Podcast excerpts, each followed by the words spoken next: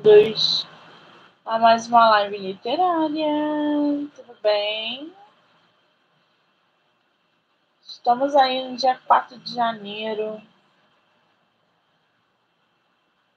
sete e meia da noite, para bater papo literário. Bom, né? Eu gosto, eu adoro. Lembrando que todas as entrevistas podem ser assistidas pelo canal do YouTube, Spotify, Anchor e Amazon, do livro Não Me Livro, tá? Ou pelas redes sociais, MN18, Instagram, TikTok e Kawaii. Então já corre lá, já se inscreve. Não deixa de se inscrever aqui no canal para vocês acompanharem as entrevistas que são geradas diariamente, tá? Estamos começando o ano num ritmo bem tranquilo mas a tendência aí é acelerar. Tá todo mundo muito cansado, né? Mas tá bom. A gente vai bater um papo agora com a autora nacional, linda Samara de Souza. É ela que tem um livro, Helena Entre Amor e Segredos, super topou bater um papo com a gente sobre a sua obra literária. Então a gente vai conhecer personagens, processo criativo, construção de enredo, curiosidades sobre a autora, entre outras coisas, tá? Eu já mandei aqui o link para ela. Vamos ver se ela consegue entrar aí.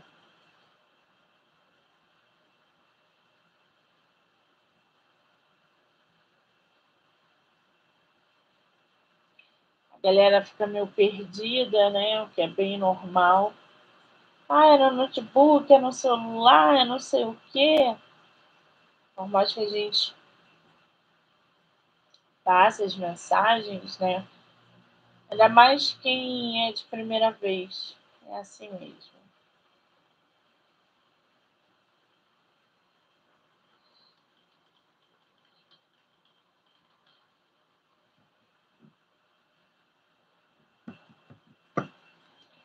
Muito bem, nossa autora está entrando aí.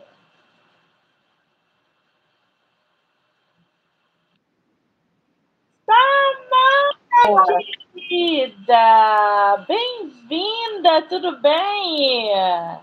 Sim, obrigada por me receber. Ai, que delícia poder começar o ano com gente boa, né, gente? Samara, obrigada pelo seu tempo, pela sua disponibilidade, por você ter se aberto é, é, e aceitado falar sobre a sua obra aqui no canal. Estou muito feliz de ter você aqui e principalmente porque você foi extremamente prática. Monique, tal, Monique, o que, que tem que mandar? Monique, a, a Samara foi assim, ó. Trabalhar com a Samara foi papum. Ela mandou o que, o que foi solicitado, ela já ela não enrolou na hora de agendar, e quando eu vi, Samara estava na minha planilha, já toda pronta e produzida para entrevista. Ah, que coisa boa. Obrigada, tá, querida? Ah, eu que te agradeço também pela proposta, pelo seu trabalho, né? Eu, eu acabei de conhecer no meio nesse, nesse, processo de virada, já me encantei, já assisti vários conteúdos que eu achei muito legal, então estou honrada realmente de, de, participar, fiquei muito feliz com o seu convite. Você é de qual lugar do Brasil? Eu sou do Rio, sou aqui do, da cidade do estado do Rio de Janeiro. Eu sou da Tijuca, você é de onde? Olha, eu sou de Big Field, de Campo Grande. Podemos agendar um café, né? Com certeza, um café com bolo e livros. Sim, que delícia! Essa é a tua primeira entrevista ou você já deu outras? Olha, é complicado. Eu tenho uma amiga que ela fala que eu sou uma holding, né? Porque eu trabalho com diversos assuntos. Então, de fato, sobre escrita, sobre livros, é a minha primeira entrevista, é a primeira vez que eu falo sobre isso, né? Que eu exponho esse meu lado. Mas eu também sou artista, então eu sou dançarina, então eu já dei algumas entrevistas relacionadas com o tema, né? Temas como diversidade, igualdade racial, todos esses temas eu já estive dando entrevista, mas sobre livro é a primeira vez. Ai, que delícia, gente. Você é dançarino o quê? É, é samba, é jazz, é, é, é o quê? Eu sou de dança do ventre e dança cigana. Então, de dança do ventre, eu sou profissional. Já de dança cigana, eu, por enquanto, ainda sou bailarina amadora, né? Mas produzo eventos, participo de, de eventos ciganos também. Então, eu vou mais para essa parte oriental, brasileira também, porque o povo cigano é um povo tradicional do Brasil. Então, é, a arte, ela meio que já vem aí me abraçando em algumas formas. Ai, que delícia, gente! Uma veia cigana aqui no projeto! Que maravilha! Eu acho lindo, tá? Aliás, eu tenho uma foto. Que isso? Um gato preto, gente! Ela vai fazer muito isso, tá? Eu não tenho controle sobre a necessidade dela de aparecer. Eu vou tentar controlar, mas eu acho um pouco difícil. Deixa ela aparecer, a estrela que é ela, não é nem eu nem você, é ela. Eu amo esse povo cigano. Eu tenho uma foto, eu devia ter uns oito anos, que eu estava de cigana, gente. A minha irmã ah, me interessou toda, porque minha irmã adora cigano também. Dança, roupa, tudo. Eu acho sensacional. Como é que você é, é, é, começou nessa vida artística da dança? Olha, a dança, ela meio que sempre teve muito perto de mim em muitos estilos. Então, por exemplo, quando eu era adolescente, lá em 2010, eu já gostava de K-pop. Então, eu gostava de K-pop quando tudo era, era mato.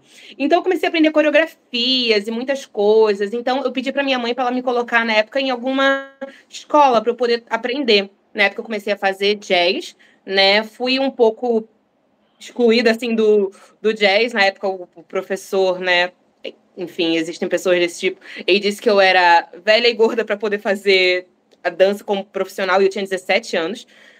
E aí eu falei eu tô sendo chamada de velha aos 17 anos? Como assim? Então eu pensei quer saber? Não quero mais saber de, de dessa área. Foi quando eu conheci a dança do ventre né e a dança do ventre ela é maravilhosa porque ela abraça todos os tipos de corpo corpos. A gente tem uma imagem de que a bailarina de dança do ventre é aquela mulher com cabelo liso, grande, com aquela cinturinha de pilão, né, que, que dança para os homens, e, e, não é nada disso, é uma grande comunhão de mulheres, é um, uma celebração da cultura árabe como um todo, né, então é uma cultura muito rica que abraça diversos tipos de corpos. É uma dança de origem africana, então descobrir isso também foi muito legal. E aí, né, a, a dança foi me dando alguns presentes, boas amizades, bons convívios, conhecimento de bons profissionais. E aí foi onde eu conheci o povo cigano, né, daqui do Rio de Janeiro, mais especificamente da Ilha do Governador. Comecei a fazer aula de dança. Hoje em dia, eu auxilio como posso no projeto deles, né? Porque é pouco distante de, de onde eu moro, mas no que eu posso estar ajudando também na produção dos eventos, participando dos eventos, fazendo aula à distância, tudo isso eu já estou fazendo. Foi onde eu comecei a, a abrir um pouco mais, né? Dança do ventre e dança cigana. Ai, que delícia! E dentro desse combo, a gente também tem a escrita. Como é que a escrita surgiu na tua vida? Então, eu falo que eu sou uma entusiasta da comunicação, porque eu amo comunicar e eu amo estudar formas de comunicação. Porque eu acho que a comunicação é uma arte. E a gente vê a arte com verbal e não verbal. Né? Então a gente tem arte como música, como canto, como a dança, poesia, e eu acho que a escrita também é uma arte. E eu sempre gostei muito de ler, né? Minha mãe me incentivou muito a leitura. E minha mãe, eu até conversei com a minha psicóloga, ela riu tanto, porque minha mãe foi daquele tipo que falou: minha filha vai gostar de ler, ou sim, ou sim. Então, o que, que ela fazia?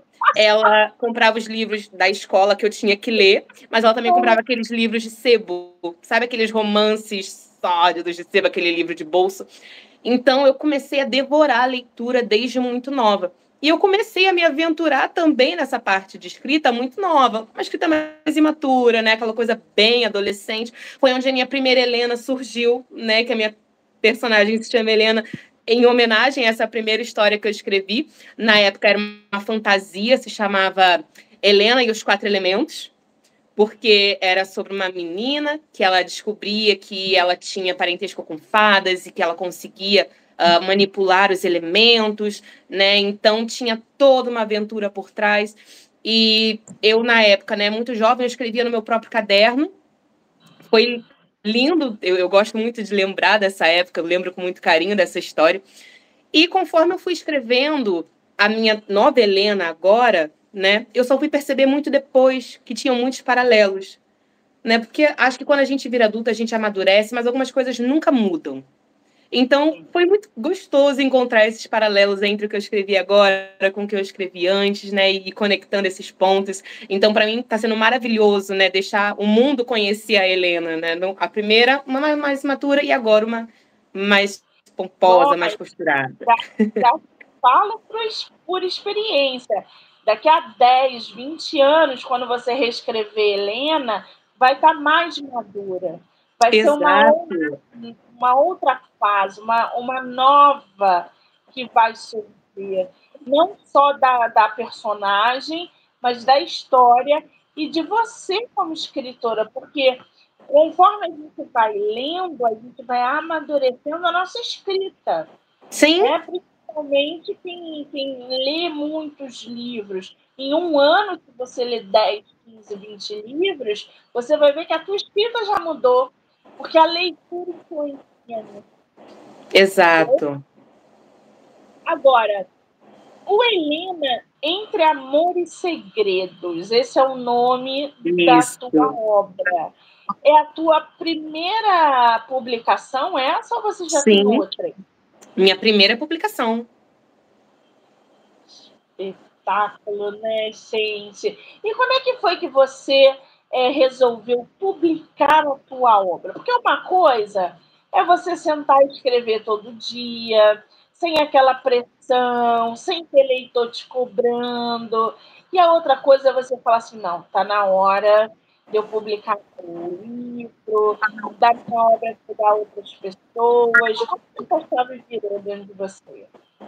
Eu acho que a veia artística contribuiu muito para isso, porque eu acho que todo artista, seja ele dançarino, ator, cantor, existe uma necessidade muito grande de expor a sua verdade, sabe? De é, mostrar para o mundo, ou mesmo que não seja para o mundo, para aquelas pessoas que estão ao seu redor, a sua verdadeira essência, o seu coração e aquilo que você pensa. Então, esse livro, ele, eu falo que ele veio a mim, né? Eu dormi, tive um sonho com a Helena, né? Não, não que eu fosse a Helena, mas eu sonhei com a história, acordei, pensei, vou escrever. Escrevi, vi que deu certo, pensei, não, peraí, é, essa também é uma verdade que eu preciso né, botar aí. Porque eu acho que são obras que, quando a gente expõe dessa forma, com tanto carinho, com tanto amor, a chance de alguém se reconhecer nela e se sentir também estimulado né, a falar mais da sua própria verdade é muito grande acho que a gente subestima um pouco a nossa, o nosso potencial de inspirar o próximo. E o artista ele tem muito isso de querer expor a sua verdade, e a sua verdade ter o potencial de inspirar o próximo.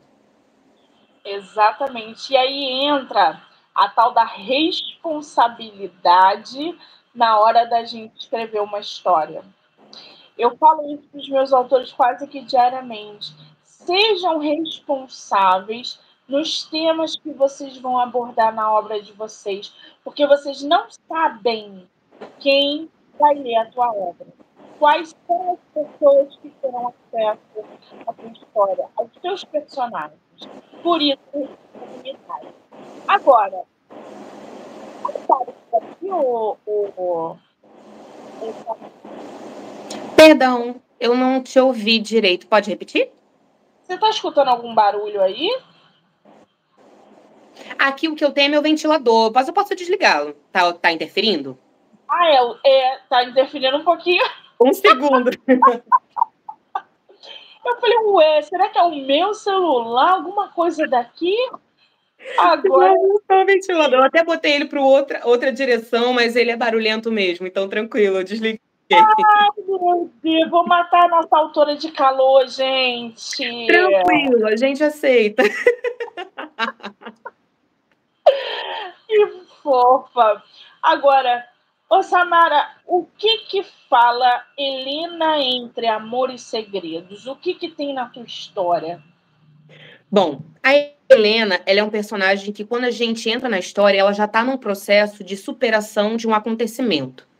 Então, a gente acompanha a Helena nesse processo de se entender, né, de se entender que um, um, acontecimento não a define, o que a define é o que ela faz com aquilo, quais são os aprendizados que ela tem.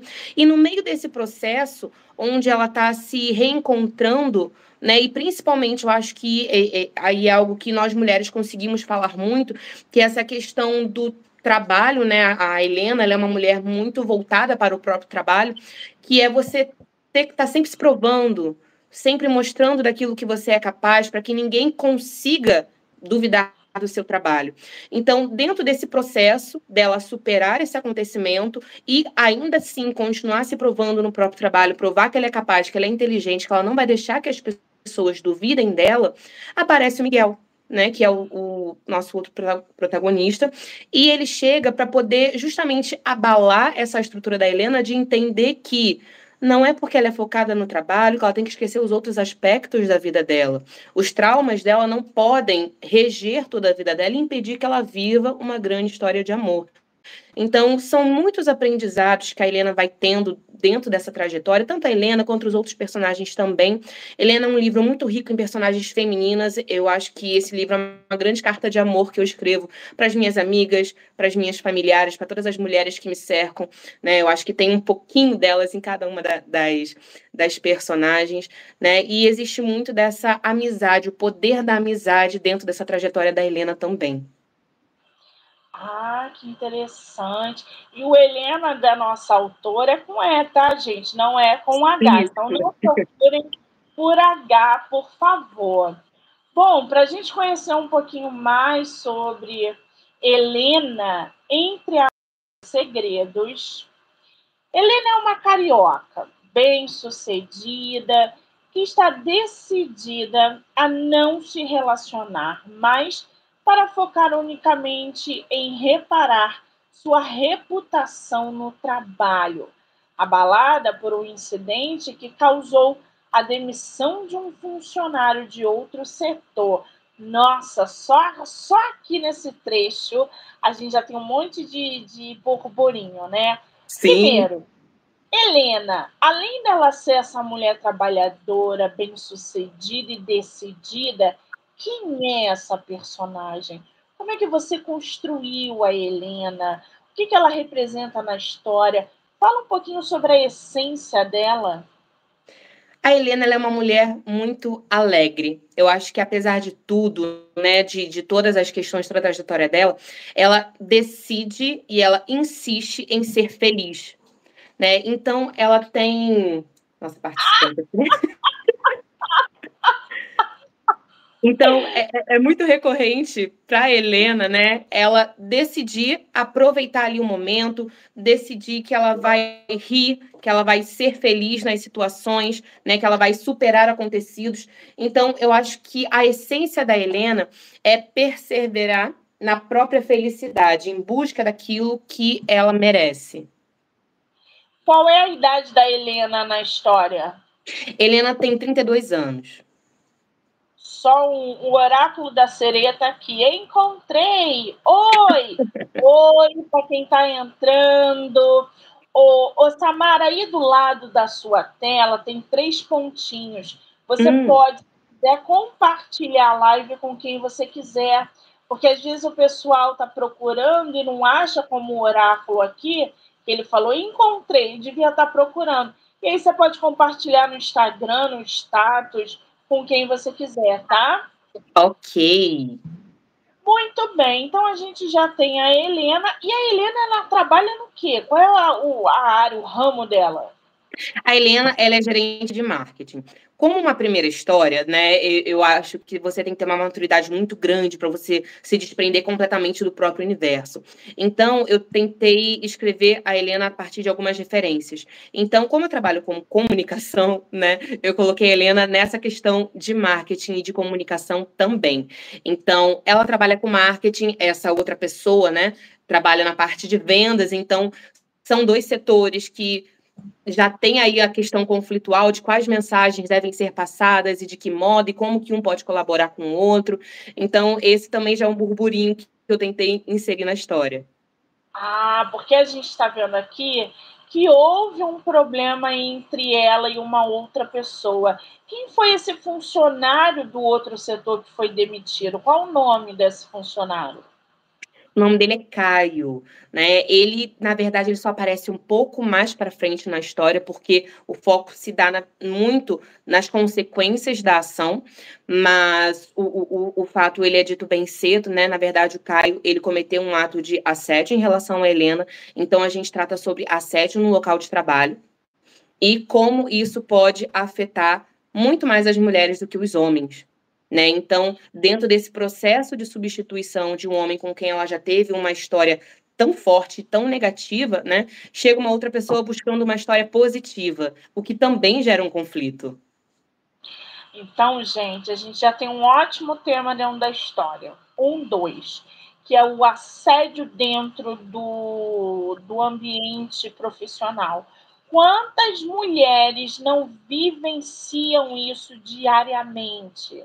Daquele superior ou daquele chefe ou daquele uh, gerente que se acham fazendo piadinhas misóginas, assediando suas funcionárias, que por muitas vezes não podem retrucar porque podem perder o emprego, por exemplo.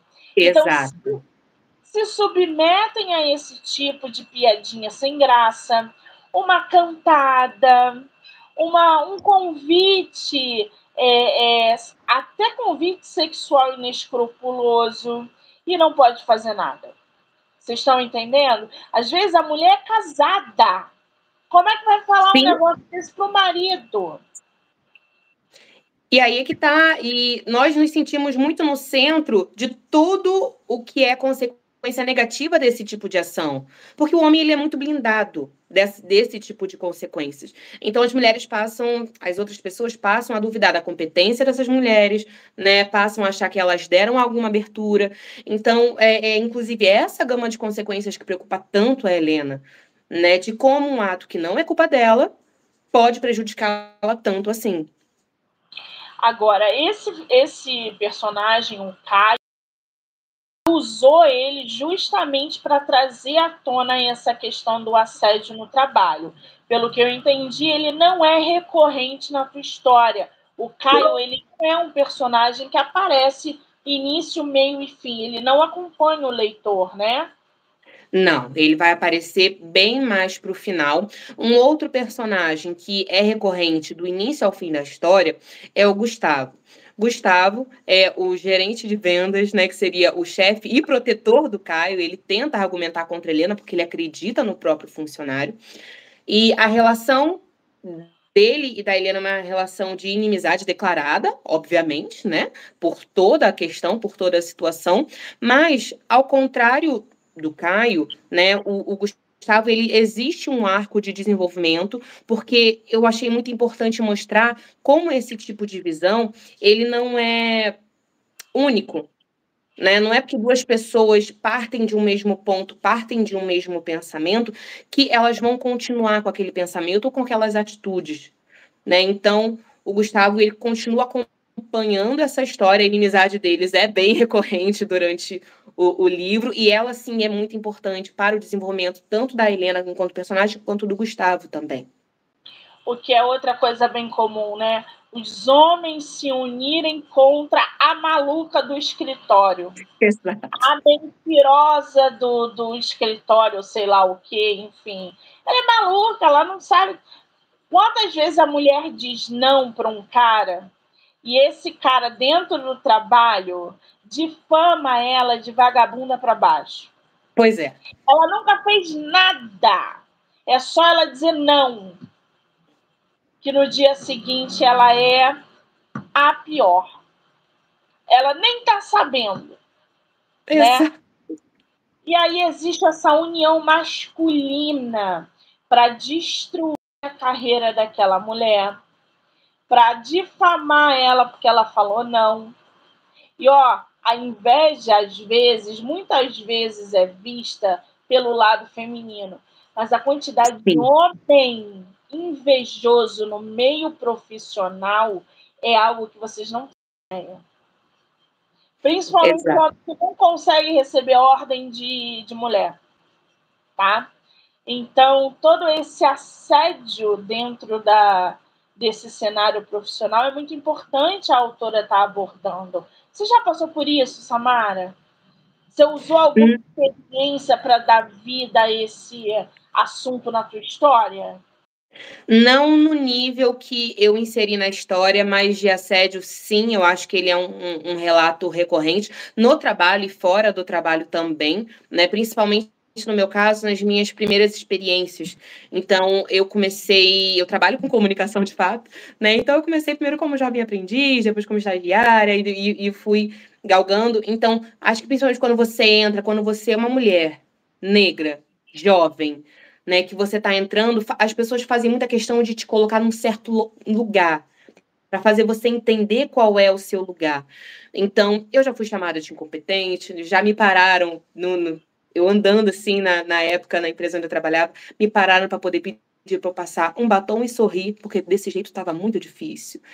E, assim, foram coisas que não, não, não deveriam acontecer, mas que infelizmente são recorrentes na vida de toda mulher. Então, felizmente, eu não posso dizer que no trabalho eu tive um caso como o da Helena, mas também não fui blindada desse tipo de vivência totalmente.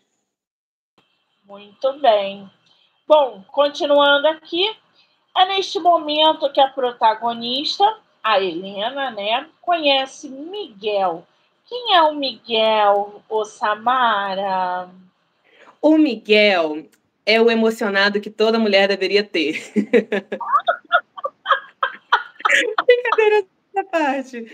Né? Ele é um, um, um cara que ele chega para de fato fazer a entrevista e quando ele conhece a Helena, ele já imediatamente sente uma atração por ela e ele decide tentar, a princípio, separar muito bem as coisas, né? Ele não consegue, então parte dele essa tentativa de iniciar uma história com ela, mas ela cheia de traumas, cheia de vivências, ela decide omitir dele toda essa questão que ela viveu, por isso entre amor e segredos, né? Porque ele tenta viver uma história e ele não entende porque que ele não consegue, ele encontra diversas barreiras para as quais ele não tem explicação, né? E juntos eles vão desvendando cada uma dessas barreiras, né? Então ele vai se aproximando, ele vai tomando conhecimento de tudo aquilo que está acontecendo, né? Ele consegue ouvir os dois lados, no caso, o lado do Gustavo e, e, ir se agenciando no meio disso, né? Ajudar a Helena a entender o que, que é o sentimento dela de fato, o que, que é trauma, o que, que é relacionamento, o que, que ela quer, o que, que ela não quer, o que, que ele também quer, quais são os desejos dele, porque ele também é um personagem com muita voz nesse sentido, né? Eu acho que seria omisso da minha parte colocar o homem apenas como um adereço à mulher, então ele também tem muita voz, também tem muita personalidade, né? Mas ele é um emocionado, ele é um apaixonado pela Helena e que ele luta até o fim, né, pela realização desse amor. Agora, o Miguel, ele também trabalha junto com a Helena, com o Caio, com o Gustavo, no meio disso tudo? Então, dentro dessa confusão, o Caio, ele sai da empresa, né? E para substituir o Caio, entra o Miguel. Então ele já entra sendo inserido no olho de um furacão que ele nem sabe que furacão é esse. Ah, é aquela azeitona, aquela azeitona da pizza, é o Miguel, Isso. gente. Olha que delícia! Ele tá o próprio meme da Nazaré Tedesco quando ele entra nessa história. Ele não entende nada, ele só sabe que ele tá ali e que ele gostou de uma pessoa. Muito bem. E o Miguel, esse personagem, né? Como é que foi construir um personagem como Miguel que está chegando na história não para resolver os problemas da Helena, mas para se envolver amorosamente, sexualmente, é, com uma personagem que está cheia de conflitos, não só internos, mas externos também. Afinal, eles trabalham juntos e as coisas acabam se misturando. Bom, o Miguel, eu o construí, né, também, de novo, voltando para as minhas referências, eu tenho o prazer de ter muitas referências masculinas positivas né, na minha vida, principalmente em campos de amizade. E eu acho que muitas vezes, enquanto mulher, a gente tende a vilanizar também os homens. Então, o Miguel ele vem com esse contrabalanço, né, de ser uma pessoa que tem um caráter, que é do trabalho, que gosta de fazer o trabalho acontecer, que tem carinho por aquilo que faz, tem carinho pelas pessoas ao redor dele, não necessariamente apenas o interesse romântico. Ele de fato consegue vê-la enquanto pessoa, ver as pessoas que a rodeiam e admirar essas pessoas. Então, acho que essa, esse olhar carinhoso que ele tem para os outros, né, vem muito das referências positivas que eu tenho de amizades, de família, né? Então, o Miguel é um pouco de, dessa junção de tudo isso. Pois é, um relacionamento que já começa aí numa certa admiração. A, a Helena é chefe dele, é gerente dele, alguma coisa assim? Eles ocupam Não. cargos diferentes? Eles ocupam cargos diferentes, né? O Miguel responde ao Gustavo, que é o inimigo de Helena. então existe também essa questão, né, da mulher ter o cargo superior dela ser a superior dele em um sentido, apesar dele não responder diretamente a ela, ela é superior a ele numa hierarquia. E ainda tem isso, né? Porque ele se apaixona pela rival do chefe. Então, como que ele fica dentro dessa dinâmica, dessa inimizade dos dois que é tão declarada e ele tentando quebrar essas barreiras? Pois é, a gente pode dizer que o Gustavo é o vilão da tua história? Quase. Bom, tem outras Gustavo, é, Fala, o Gustavo é aquele personagem que você não quer gostar dele. Você começa a ler decidida a não gostar dele, mas no final eu acho um pouco difícil. É, tem personagens que não entram, gente, não adianta. É neste momento que a protagonista conhece Miguel, o homem que arrebata e a faz questionar os limites que estabeleceu para si mesma.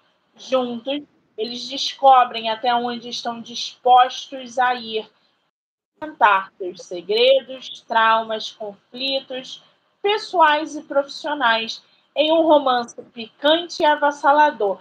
O Miguel já tem um histórico aí traumático também dentro de relações, ou, ser, ou familiares, ou dentro da profissão ou não? O Miguel, ele é um homem que, quando ele é introduzido ao Helena, né, ele sai de um foco muito familiar. Então, o Miguel, ele tem uma história que, pra gente, não é uma história uh, que a gente não consegue imaginar, a gente tem essa referência na, na nossa sociedade, né, que é aquela pessoa que cresceu querendo devolver para a mãe, para as tias, né, tudo aquilo que ele não teve. Então, quando ele chega na história, ele chega uh, feliz por ter realizado uma conquista, que era dar uma casa para a mãe, para as tias, que foram as pessoas que criaram ele. Então ele está numa vibe muito alegre, na verdade, né? Ele vai descobrindo, se descobrindo em si, da metade para o final. Por quê? Ele se entende como um homem desconstruído, um homem né, que não tem os preconceitos, um homem diferente com quem a Helena poderia contar, porque ele não é como os outros. E conforme a história vai decorrendo, ele começa a perceber em si também alguns conceitos que ele achava que ele não tinha. Então, essa questão da masculinidade, né, desse sentimento de, de posse que muitas vezes os homens têm sobre as mulheres, e que ele partia muito do princípio que ele não sentia isso, porque ele era muito evoluído. E aí ele descobre que não. Né? Então, a gente também tem essa quebra de preconceitos internos, de entender que a gente não é essa Coca-Cola toda. Né? Então a gente tem sempre algo para poder trabalhar dentro de si para também se melhorar. Exatamente. E aí, quando a gente fala de relacionamento, de romance, né? Seja ele picante, seja ele com água e açúcar. Você inseriu na tua história cena hot? Olha, algumas. Bastante, bom dizer. Ai, ai. Mas elas são explícitas ou não? São bem explícitas. Né? Tanto é que eu deixo até na, na capa, eu tento dar esse tom de, assim, de livro para adultos, por favor, todos adultos. Né? Porque. Adultos. Adultos, adultos. Minha mãe veio perguntar para mim qual era a indicação etária do livro, eu falei a partir de 30. Ah, caraca! É porque hoje tem muito adulto de 16 anos que acha que pode ler livro, qualquer livro, né? Pois então, é. recado. Adultos de 16 anos não podem ler esse livro, entendeu? Por favor. Ele não é um dark romance, então não são cenas pesadas em si. Existem alguns momentos pesados, mas os momentos pesados e os momentos hot estão separados. Mas ainda assim, né, é bom ter a idade apropriada para poder estar tá acessando o conteúdo e estar tá fazendo a leitura. Eu adorei o comentário aqui que botaram. Uh, amo que você juntou dois traumatizados, igual a vida faz. Sim. Sim. Eu ia, inclusive, te perguntar sobre isso, né? Porque teve um seguidor que botou é, justamente dois traumatizados igual a vida faz. Você não acha que essa junção é clichê, Samara? Eu acho que sim, mas ao mesmo tempo, né, eu não acredito que exista, nem na ficção, nem na realidade, duas pessoas ou personagens que não tenham algo para trabalhar em si. Né? Então, uh, por mais que seja um clichê, eu acho que é o clichê que funciona, porque se você tira da história, você remove também a identificação do leitor. Porque se eu leio uma personagem que já é perfeita, né, eu não consigo me empatizar com a dor dela, nem com a trajetória que ela tem. Exatamente. É dar essa diferenciação. Agora, a capa do teu livro é essa que tu me mandou? Sim, sim. E como é que foi a produção dessa capa? Você já tinha uma ideia? Surgiu no decorrer da história? Foi você quem fez? Como é que surgiu? Fui eu quem fiz a capa, né? Eu quis dar esse tom de, de escritório, porque é onde se passam muitas cenas do, do, do livro em si, né? Essa coisa meio blur, meio borrada, com esse degradê, é muito para realmente, de fato, dar o tom daquilo que é escondido, daquilo que é feito, que ninguém vê, que nem precisa ver, nem precisa saber, né, amplamente, que se passa dentro desse local, que é onde começa a história dos dois. Então, como o próprio local de trabalho também é um personagem do livro, não deixa de ser, eu quis trazê-lo para a capa. Muito bem, a capa aqui é digital, gente. Você não tem ele físico aí, né? Estamos trabalhando nisso, né? Infelizmente a Amazon não nos deixa publicar o físico aqui do Brasil, mas estamos vendo sobre isso. Então, uma hora vai acontecer. Que maravilha! Hoje o teu livro está disponível aonde? Ele está disponível na Amazon, no e-Kindle. Eu posso até colocar o link aqui que assim que a, a live acabar, mas ele está disponível no momento apenas em formato e-book. Tamara, se você puder, pode botar, inclusive agora. Deixa eu ver se eu consigo botar aqui. Helena entre amores e segredos. Amores e segredos, isso. Amor e segredos. Porque eu posso colocar aqui para vocês também o link, ó. Porque você, quem for do Kindle ilimitado já consegue ler o livro gratuitamente. E como o podcast é afiliado do site da Amazon, eu vou botar o link aí para vocês e vocês vão encontrar vantagens na hora de acessar. Deixa eu ver aqui. Vou botar aqui para vocês. Tem uma, um seguidor que botou aqui, é legal a gente conseguir se identificar com personagens. É muito difícil se manter interessado num personagem que está muito longe da nossa realidade. De fato, isso aí é muito importante, porque é, o, o que, que diferencia uma narrativa daquela fraca? É quando a gente se identifica com os temas abordados. Quando a gente acompanha um personagem que tem algo em comum com a gente, a gente acompanha ele até o final. Então não importa se você é careca, alta, magra, qual é a descrição do personagem que a autora te dá. Mas se a experiência vivida por ele você consegue identificar na sua própria vida, você fala: opa, encontrei um amigo aqui, vou com ele até o final para saber o que ele vai fazer, ou ela, enfim. É isso que faz com que o leitor é, é, fique de madrugada acordado lendo a tua obra, né? A gente, como Sim. leitor, não sabe, né, Samara? Sim. Vou ler só mais um capítulo. E amanheceu. E amanheceu. Eu botei aí o link para vocês, tá, gente? Pronto, agora sim. Agora, ô Samara, essa história tem continuação? Você pretende fazer um segundo volume? Pretendo. Estou trabalhando aí um pouquinho nessa ideia, estou amadurecendo a ideia, mas é uma possibilidade sim. Olha, que maravilha! O livro, gente, tem 337 páginas. Quanto tempo você levou para escrever essa obra?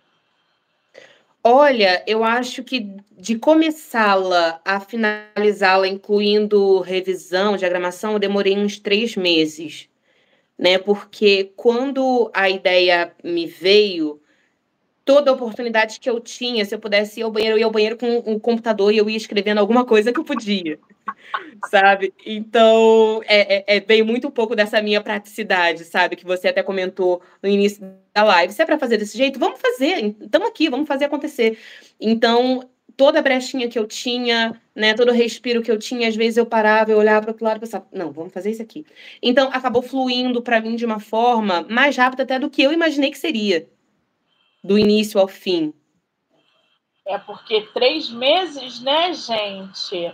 É um, é um período bem, bem rápido para escrever, diagramar, publicar, enfim. E é tudo independente, né? Você não fez sim, nada por sim. Sim, tudo independente. Caramba, cara. Diagramação também foi você? Sim, também fui eu. Eu comecei né, na, na, na, parte profissional muito como designer, então essa questão do design, fonte, toda a capa, isso para mim já foi vindo para mim com uma facilidade. Muito bem. Hoje você, como autor independente, colocando tua primeira obra no mercado, como que você vê as dificuldades de um autor independente hoje? Mesmo com todo esse papel tecnológico, né, que vai ajudando muitos escritores a publicar e a escrever, qual é o maior desafio hoje na pele de uma autora independente? Bom, eu acho que quando a gente tenta fazer muito de tudo, né, a gente acaba esbarrando com determinados uh, empecilhos que prolongam a nossa jornada. Então, todo o processo de aprendizado de, por exemplo, como você faz a diagramação, como você faz a estruturação do seu livro, né? No caso, eu contratei uma revisão profissional para poder fazer toda essa parte de leitura crítica, porque não teria competência para tal, né? Mas todo o processo de diagramação e publicação e entender como é que funcionam as plataformas, porque eu acho que isso não fica tão claro quando você vai de fato para tentar fazer, não é tão claro. Então você tem que passar por muitas objeções e confiar muito na obra que você escreveu para que você consiga publicá-la, porque eu acho que é uma burocracia, são muitos passos, né, que vão sendo colocados à tua frente para você até conseguir publicar. É verdade. E a todo momento o mercado muda, né? As plataformas Sim. mudam, é uma loucura isso. Agora, na hora de você escrever o teu livro, qual foi o maior desafio? Eu acho que a linguagem, porque eu acho que hoje a gente tem uma mente que se volta muito para alguns clichês muito específicos. Então, por exemplo, eu quero escrever uma história, mas eu não quero escrever uma história onde seja a mocinha que se apaixona pelo CEO ou por alguém que tem um poder aquisitivo muito maior do que ela, eu quero trazer para a minha realidade. Como que eu faço isso sem uh, quebrar a questão do, do, romance, da fantasia? Porque, querendo ou não, para a gente ler história triste, a gente abre o jornal. Né? A gente precisa ter um, um, um quê de, de fantasia, algo que deixe aquela história gostosa de ler, algo que a gente queira viver, apesar das dificuldades, apesar dos dramas, né? Então, tentar achar a linguagem, adaptar essa linguagem para a tua história, encontrar a identidade enquanto autor, qual que é o teu espaço, qual que é o teu universo, o que que você está criando, por que que você está criando, com quem você está conversando. Acho que seria muita ingenuidade é, achar que é só sentar e escrever por escrever. Tem que ter uma estrutura por trás, tem que ter um plano, tem que ter um objetivo, tem que ter uma essência. Então, quando se é iniciante, você pega um primeiro trabalho, é, eu entendo que a dificuldade da independência de quem chega assim no escuro para poder fazer é você justamente consolidar todas essas bases. Qual que é a tua essência? Qual que é o teu universo? Qual que é a tua linguagem? Como que você vai fazer tudo isso, né? É, ser uma base sólida para você conseguir construir uma história em cima. Exatamente. Agora, anteriormente, né, na, na, no início da live, você falou que também é uma leitora. Qual foi o último livro que você leu? Eu li o Toda Sua, da Silvia Day. Eu adoro a Silvia Day. eu tenho uma tia que consome Silvia Day que nem água, gente. Eu amo, eu amo. E vou falar aqui, né, não é a minha recomendação hoje, mas como eu aprendi a, a, gostar desse tipo de leitura na adolescência, né, tendo acesso a esse tipo de conteúdo, quando eu descobri a Silvia Day, eu lembro que eu fiquei encantada com a forma como ela nos conduzia no, num universo moderno, né, em algumas de suas histórias. Então eu pensava, tipo, nossa, dá para ter romance, você engajar e viajar nesses romances sendo uma mulher moderna, porque o romance de época é lindo, ele é maravilhoso, mas a mulher do século XXI também merece amor, também merece essas aventuras. Né? Então, quando você vê essa aventura romântica, moderna ali, escrita, isso te dá uma sensação muito legal. Então, eu gosto muito do jeito que ela escreve. E você já tem uma pergunta aqui que eu já ia, inclusive, te fazer e aí saiu antes aqui do Oráculo da Sereia. Autores que você gosta de ler, mas eu ia perguntar que te inspiram a escrever as histórias. Hum, bom. Bom, eu gosto muito dos livros da Silvia Day. E também teve um livro em específico que me marcou muito. Dois, na verdade. Um romântico, outro não romântico. O não romântico foi A Marca de uma Lágrima, do Pedro Bandeira. Eu lembro que ele foi até um dos livros me sugeridos na, na época da escola. Eu lembro que quando eu li esse livro eu fiquei muito impactada. Eu li duas, três, quatro, cinco vezes, por conta da forma como ele conduzia toda a história, né? Como você ia junto com a personagem, a surpresa dela era sua surpresa, a tristeza dela era sua tristeza. Ele conseguiu me fisgar muito forte da forma como ele escrevia. E outra era a Patrícia Potter. A Patrícia Potter, ela tem um, um, livro chamado Samara, né, que me foi dado de presente por ter o mesmo nome que eu e ele fala sobre a história de amor, é um romance de época, sobre uma americana chamada Samara, que ela conhece o, o, o, outro protagonista dela, que é um corsário inglês, então tem toda essa questão Estados Unidos, Inglaterra, todo um, um conflito de época se desenvolvendo em alto mar, então tem toda aquela temática meio pirata. Então, é, é, a Patrícia, ela me deu essa questão da empolgação romântica, sabe? De você ler e pensar, meu Deus, ele segurou a mão dela. e dessa timidez e de como você pode rir, né? E pensar, ai caramba, você parece que vira criança, você volta para quinta série, né? Porque você se anima com cada parte. Então, esses dois escritores, mais a Silvia Day, né, que trouxe essa questão do romance para a mulher contemporânea, eu acho que são boas referências que eu tive. Pois é, eu nunca li Silvia Day, não. É, mas eu tenho uma tia que lê absurdamente Silvia Day. E ela gosta bastante. Agora, Samara, qual é o teu Instagram? O meu Instagram, ele é samaradesouza.autora. Muito bem, gente. Já corre lá, já segue a escritora. Lembrando que essa entrevista vai ficar gravada aqui no canal do YouTube, então se inscreva aqui para acompanhar as entrevistas, ou lá no Monique MM18, ou no Instagram da autora, que vai ser marcado quando a entrevista for para a plataforma. Além do YouTube e Instagram, a gente está no Spotify, Amazon, Anchor, é, Kawaii, TikTok. São sete plataformas digitais para vocês assistirem, tá? Samara, onde seu livro está à venda hoje? Quem quiser adquirir é só pelo site da Amazon? Sim, só pelo site da Amazon, a versão e-book. A versão física, né? Eu ainda estou vendo essas questões, mas em breve, né? Eu acredito que vai estar disponível também. Aí eu posso voltar e fazer uma atualização se você quiser, né? Mas por enquanto apenas pela Amazon. É óbvio que a gente vai querer que você volte com ele na tua mão, para a gente ter essa capa linda. O Oráculo está falando aqui, eu acho que você vai gostar de Zafon. Gente, quem nunca leu Zafon, leia. Zafon é extraordinário.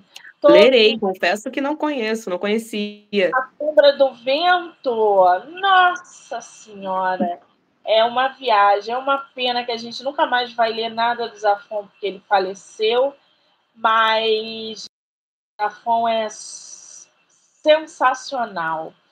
Muito bem, eu deixei o link aí do site da Amazon para vocês, para quem quiser acessar lá a história da nossa autora.